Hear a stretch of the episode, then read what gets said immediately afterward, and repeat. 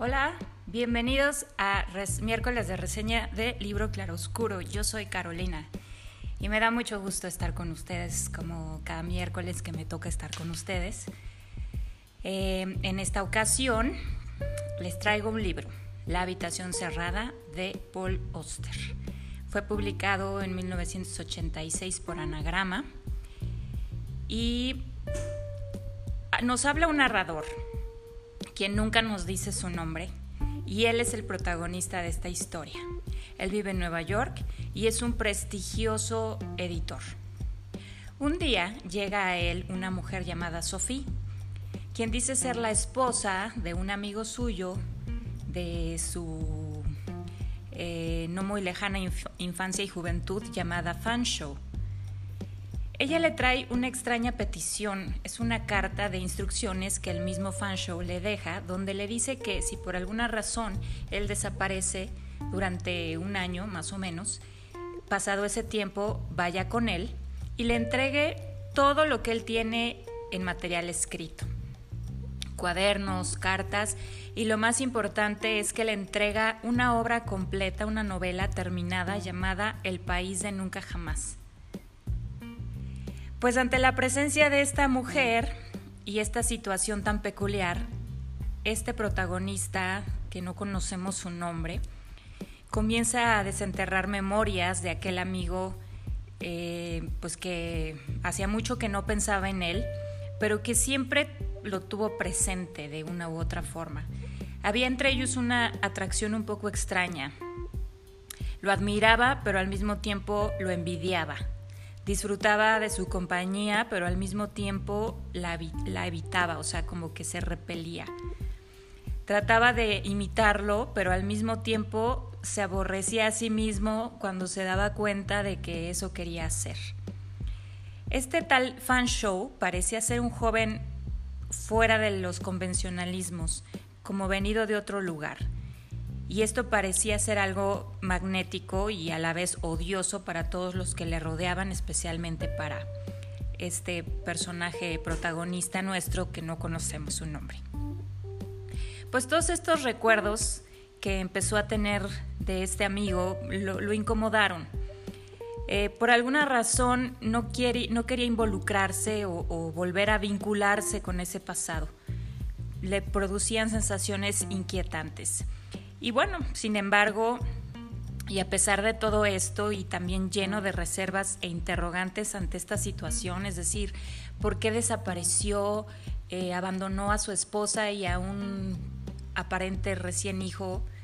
Em, lo secuestraron, lo mataron, realmente no, no estaba claro la, la situación que estaba pasando pues de todos modos decide ayudar a esta hermosa y desamparada viuda o, mujer llamada Sophie con la, con la misión que su, su, esposo Sancho le encomienda. Así que le recibe todo el material que, que posee y se da a la tarea de editarlo. Se sorprende al ver todo lo que hay en sus manos, porque da para publicar no solo la obra o la novela que ya tiene terminada, sino también puede, puede, hacer algún, puede publicar un recopilado de cuentos, de relatos, tomados probablemente de la vida y andanzas del propio fan show alrededor de esos años. Y a pesar de sus reservas, pronto publica esa novela El País de Nunca Jamás y se convierte en un éxito. Y, todo comienza a ir pareciendo, parece que todo empieza a ir como muy bien. Y comienza un romance con Sophie, quien es una mujer muy hermosa. Y todo parece tornarse en eventos afortunados. En algún punto la editorial le pide hacer una biografía de este exitoso, misterioso nuevo autor del que poco o nada se sabe y todo el mundo comienza a sospechar que quizás es ficticio Así que bueno, nuestro narrador em, es invitado a desarrollar esta biografía y para ello pues será necesario pues ir descifrando eventos, fechas, cartas, personas, lugares.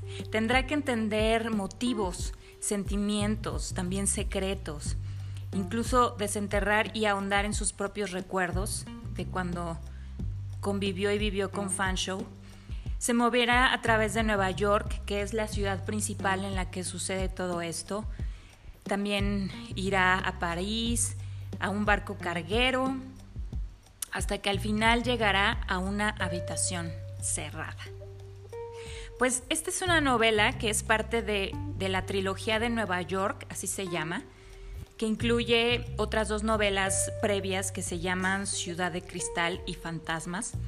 La tercera es La habitación cerrada.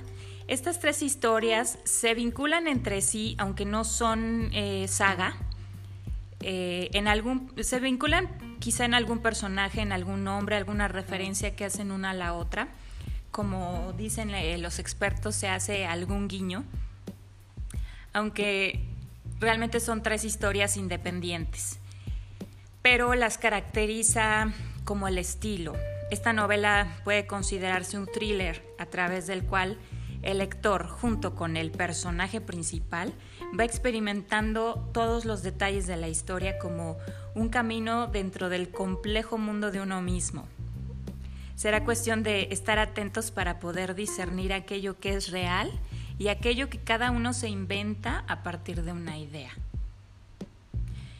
No sé si les ha pasado que a veces hacen de una persona, em, eh, le confieren idea, misterio, em, pues incluso un idealismo que, que uno le confiere y que eso no es la realidad. Las personas eh, puede ser una persona común y corriente, pero nosotros hacemos de esa persona algo especial. Esta es una novela que de veras los mantendrá interesados y sí también estresados ante la desesperación y la combinación de emociones que vive este personaje tratando de desentrañar lo que es real o es fantasía dentro de su propia vida. Y bueno, yo tengo que confesarles que leí empecé a leer este, esta novela, me interesó muchísimo, me cautivó y me, mantuvo así como al filo de la butaca. Y llegando al final, la verdad es que me decepcioné un poco y después me quedé pensando, o sea, me quedé con esa sensación tan un poco turbia de que qué pasó, por qué. Yo ya había leído a Paul Oster en, otra ocasión, de hecho ya lo habíamos reseñado aquí en el libro Claro Oscuro con eh, Diario de Invierno y me pareció un libro muy, muy bueno. Y, este no fue la excepción, es decir, me gusta la forma en que él escribe y todo y me fue interesando bastante y sin embargo al final eh, me decepcionó, entonces me dejó como, como ese sinsabor y sobre todo inquietud, porque honestamente esa es la palabra que, define. Así que me puse a investigar más y, oh, sorpresa, precisamente. Eh, cometí el error, bueno, en realidad no sé si fue un error o no, pero, pero finalmente descubrí que era la tercera parte de una trilogía. Y aunque no son consecutivas, eh, finalmente el, haber el haberme acercado a esta novela como una trilogía me hubiera dado un contexto diferente y entonces quizá habría podido em, ver desde otro punto de vista cómo, cómo es que se iba dando la historia.